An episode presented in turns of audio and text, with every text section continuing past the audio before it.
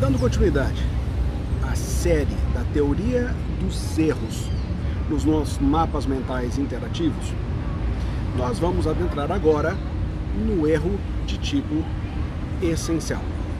Enquanto eu estou aguardando o banho e a tosa da minha caçula canina, Amora Pantufa Ratatulibi, aproveito para gravar esse vídeo que vai ser extraído o áudio para o podcast posterior. Alguns têm me dito que, Davi, eu percebo no áudio, eu só consumo em áudio, que existem alguns ruídos externos. Nada mais natural. Nós estamos gravando na rua. Eu estou em uma praça pública. Hoje eu já percebi que tem uma escola aqui, as crianças estão fazendo suas atividades a céu aberto, estão produzindo seus ruídos, o que é absolutamente normal. À minha frente existe uma avenida onde estão passando carros, às vezes alguns emitindo mais barulho que os outros, buzinando, pessoas conversando na volta, muita gente gravando seus books de casamento, books de 15 anos, as coisas estão acontecendo aqui na volta. Desde que eu decidi gravar esse tipo de série em praça pública, em ambientes públicos, eu gravo em praças, em praias, em cafés, em locais que me dão algum prazer. Nós temos como inconvenientes esses barulhos à nossa volta. Isso é quebrando os paradigmas. Nós não estamos aqui produzindo algo dentro de um estúdio com o som perfeito, com todos os filtros, a luz perfeita. Não. Nós estamos realmente na rua, interagindo com o meio ambiente como eu gostaria de ter um espaço em que nós pudéssemos ter aulas sentados na rua, sem a luz artificial, sem ar-condicionado, chinelo de dedo, pés na grama, os nossos pets correndo na volta e a coisa acontecendo. Claro, sem esses ruídos dos carros e das pessoas conversando, seria para mim algo muito prazeroso. Mas enquanto eu não consigo propiciar isso a todos, pelo menos eu tenho um pouquinho de prazer para gravar esses vídeos e áudios. Então, você sempre vai notar pessoas falando à volta ou ruídos diversos. Eu estou ouvindo agora até passarinhos cantando, isso é impagável. Para mim isso é impagável, me dá uma satisfação gigantesca e me dando prazer, a produção termina sendo melhor. Se você não assistiu o primeiro vídeo, não ouviu o primeiro áudio acerca da teoria dos erros, em que nós fizemos uma contextualização, como são os erros, como são os tipos penais. Eu sugiro firmemente que você pause esse vídeo áudio e volte lá. Porque essa é uma série que se você perder algum episódio, corre o risco de perder o todo. É um tema bastante complexo e o raciocínio vai em um crescente. Dito isso, nós entramos na primeira modalidade de erro. Erro de tipo. Você sabe que o erro de tipo pode ser essencial ou acidental. Nós vamos tratar aqui especificamente do erro de tipo essencial, ou seja, aquele que recai sobre elementos essenciais do tipo. Nós sabemos que um tipo penal pode ser incriminador ou não incriminador. Quando ele for incriminador, ele pode ser incriminador proibitivo ou mandamental. O que quer dizer? É possível que o tipo incrimine uma conduta através de uma proibição. Quando nós temos o tipo de homicídio, atrás da conduta descrita no artigo 121 tem uma proibição: não matarás. Quando nós estamos estudando o crime de omissão de socorro, por exemplo, nós verificamos que atrás daquela, daquele tipo incriminador que incrimina uma conduta, existe um mandamento, existe uma ordem, que nós socorramos as pessoas que precisam socorro. Então, tenha em mente preliminarmente que esse erro que nós vamos estudar aqui é só o erro de tipo essencial incriminador, que recai sobre o tipo proibitivo ou mandamental. Nós vamos ter um próximo vídeo para tratar de um erro de tipo essencial não incriminador, ou seja, aquele que recai sobre um tipo permissivo, como é o caso, por exemplo, da legítima defesa. Precisamos ter também em mente, antes de dissecar esses tipos, as consequências penais para esse, essa espécie de erro de tipo essencial. Se nós constatarmos que aquele erro for invencível, inevitável, assim entendido, qualquer pessoa naquelas circunstâncias também incidiria em erro, nós podemos considerar que esse erro é excusável, é perdoável, perfeitamente compreensível. Se eu e tu, nós, eles, vós, eles, se nós todos incidíssemos naquele erro, significa que é possível que nós perdoemos aquela conduta, que nós expliquemos aquela conduta, justifiquemos aquela conduta.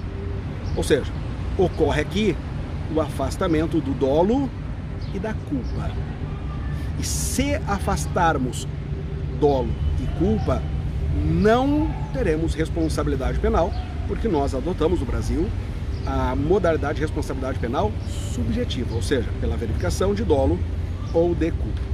Agora, diferentemente, se constatarmos que aquele erro for vencível, ou seja, evitável, se o agente tivesse um pouquinho mais de cautela, não teria se enganado, não teria errado, nós vamos ter o afastamento do dolo, afinal das contas ele não agiu dolosamente buscando aquele resultado.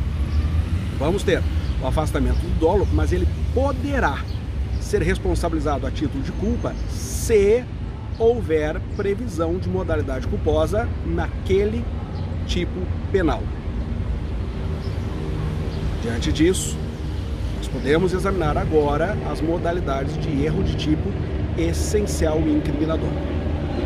Dissemos, ele pode ser proibitivo ou mandamental. Vamos pensar no proibitivo. Temos aqui um tipo penal que proíbe uma conduta.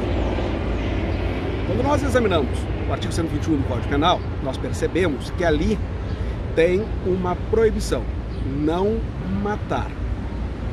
Quando nós examinamos o tipo penal do tráfico ilícito de drogas, o artigo 33 da Lei 11.343-06, nós percebemos que lá tem proibição de diversas condutas.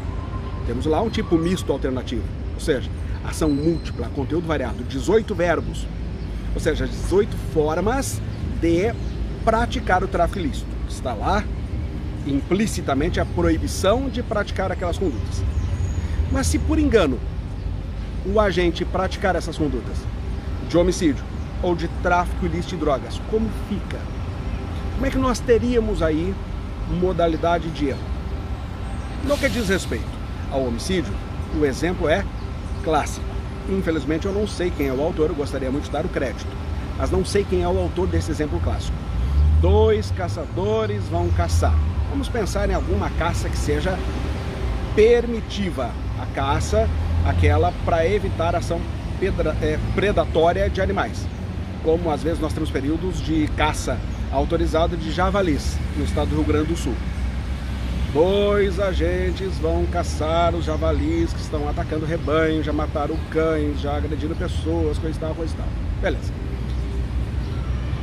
Os dois se afastam, Lá pelas tantas, um percebe movimentação, um arma moita no mato e ele imaginando que seja um javali que esteja lá, ele mete o dedo no gatilho, dispara e com a 12 ele só percebe movimentação lá, ele acredita que abateu um javali. Ele corre lá e encontra o seu parceiro de caça morto. Por incrível que pareça, nós já tivemos essa situação no Rio Grande do Sul duas vezes. Joga no Google aí, você vai ver duas vezes essa situação. O exemplo é, saltou dos livros e aconteceu duas vezes. Numa das hipóteses, até onde eu me recordo na aula, eu trago até aquele recorte, faço uma consulta rápida no Google e puxo ali a notícia. O sujeito matou lá o seu primo, o seu cunhado, algum familiar, ele matou. Como é que fica a responsabilidade penal desse agente?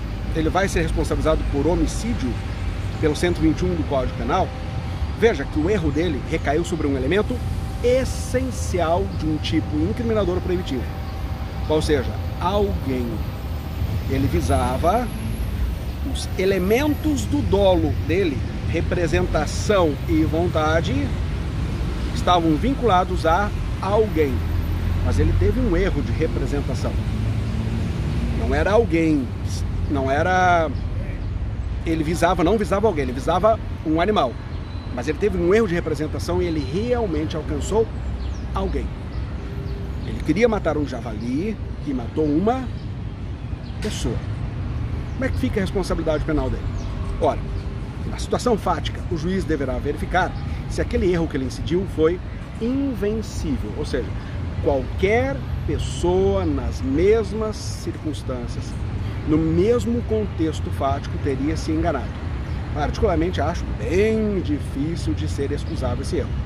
Mas quem tem que julgar isso é o juiz diante do caso concreto.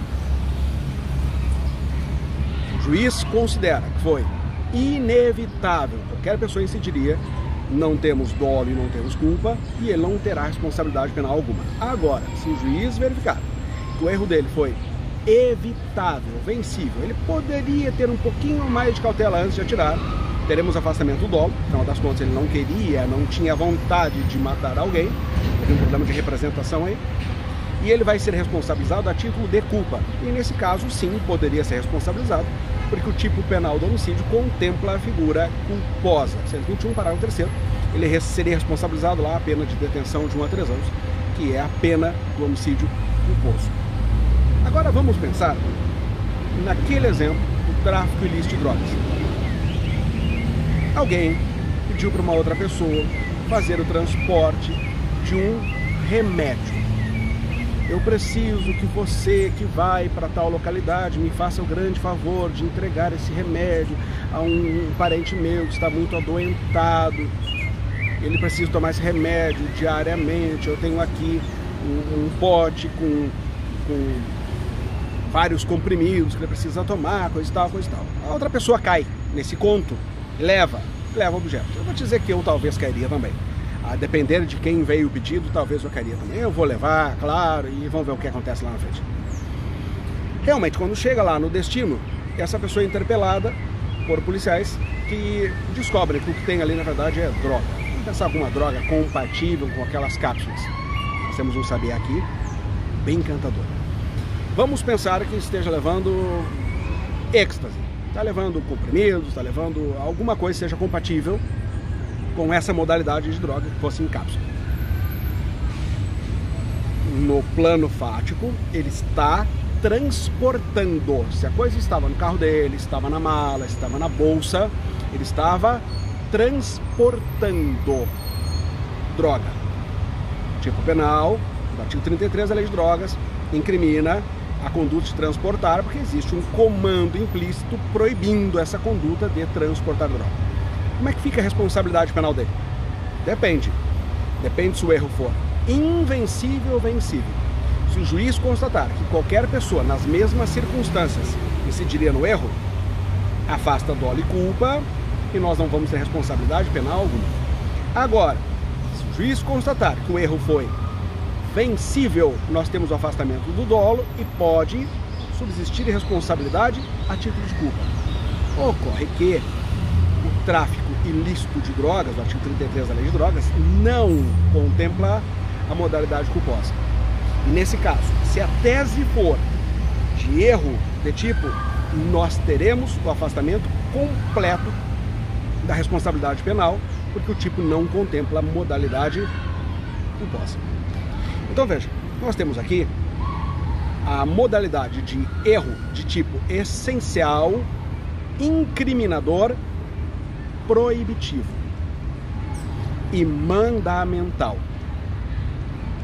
Mandamental pode ser aquele tipo que determina a prática de uma conduta.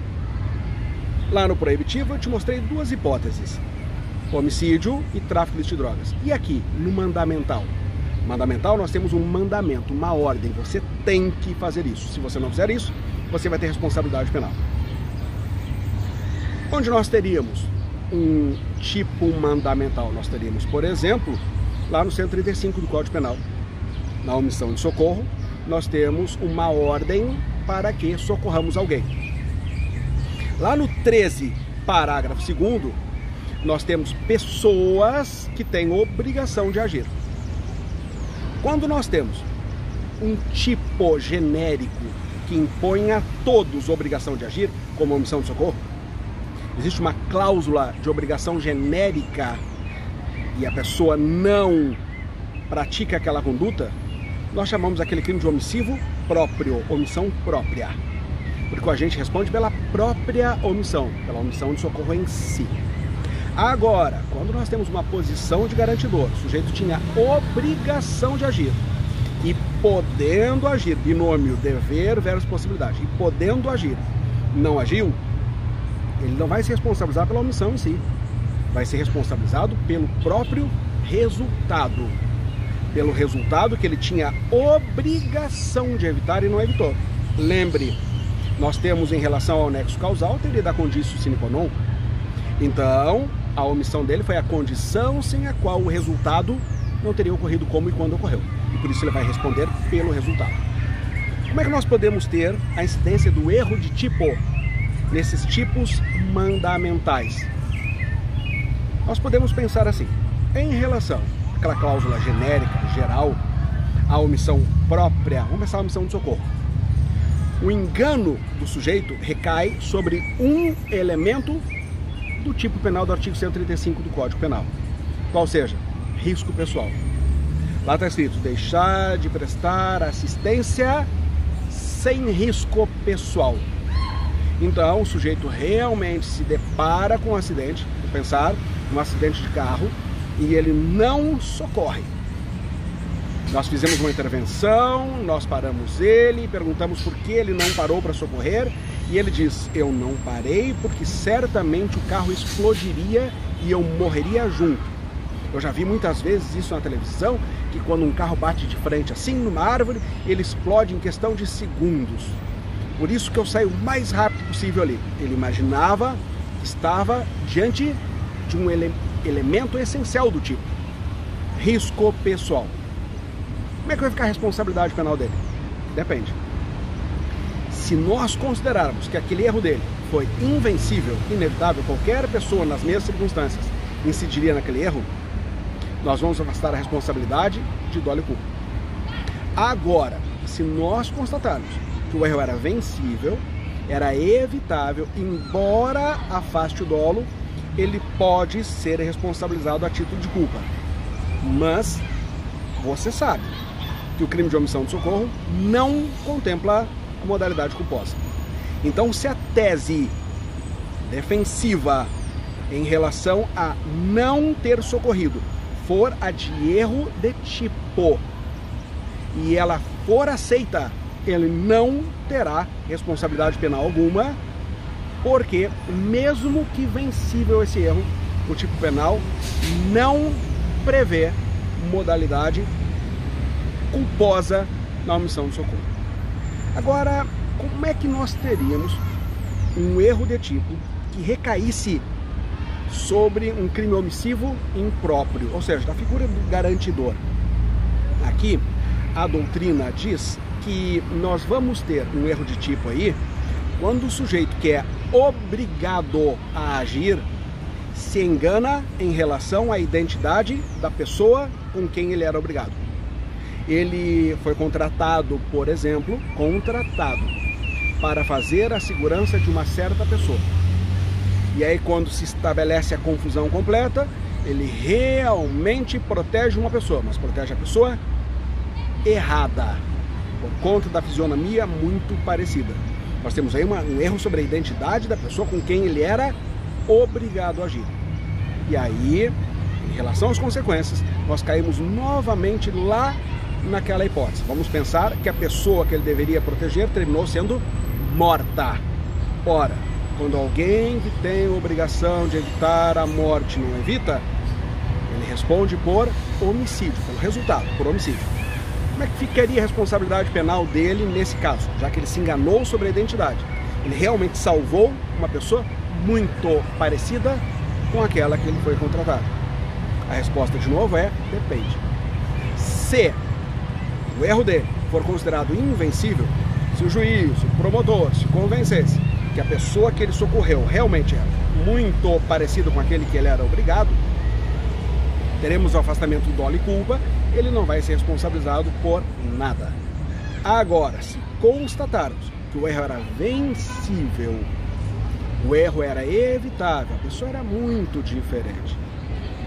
Embora se afaste o dolo, essa omissão não foi dolosa, ela foi culposa. Ele vai responder a título de culpa. E nós temos previsão, sim, de modalidade culposa lá no homicídio. Então, nós examinamos nesse episódio, já chega a 20 minutos, o erro de tipo essencial. E o erro de tipo essencial pode ser incriminador e não incriminador. Nós examinamos só o incriminador. Incriminador proibitivo e o mandamental. E vimos que as consequências são sempre as mesmas. Se o erro for invencível, afasta-se dolo e culpa. Mas se o erro for vencível, afasta-se o dolo e o agente responde por culpa se houver previsão de modalidade culposa. Você percebeu que são muitos detalhes. Se nós nos perdermos no meio do caminho, é possível que nós percamos toda a compreensão. Para esse monte de carros passando, esse monte de gente circulando em meia volta, às vezes não é fácil manter a concentração. Você acabou de ver no vídeo atrás de mim os moleques lá fazendo graça. É normal, é do vídeo é, em via pública, é isso mesmo. Concentração não é fácil de manter aqui. Mas você não pode perder sua concentração aí. Se for o caso, assista novamente. Ouça novamente. Todos os detalhes foram colocados aí. Isso é possível. E se você tiver em mãos, olhe para o mapa mental interativo que eu coloquei à sua disposição lá. Olha lá. Aí você consegue enxergar graficamente. No nosso próximo vídeo, áudio para quem me consome em podcast, nós vamos tratar do erro de tipo essencial permissivo. Aquele que recai sobre um tipo penal que não proíbe, não manda, e sim que autoriza que se pratique a conduta. Mas isso nós verificamos com muita tranquilidade no próximo episódio. Eu fico aqui curtindo o canto dos pássaros e desejo a você um grande abraço. Até a próxima.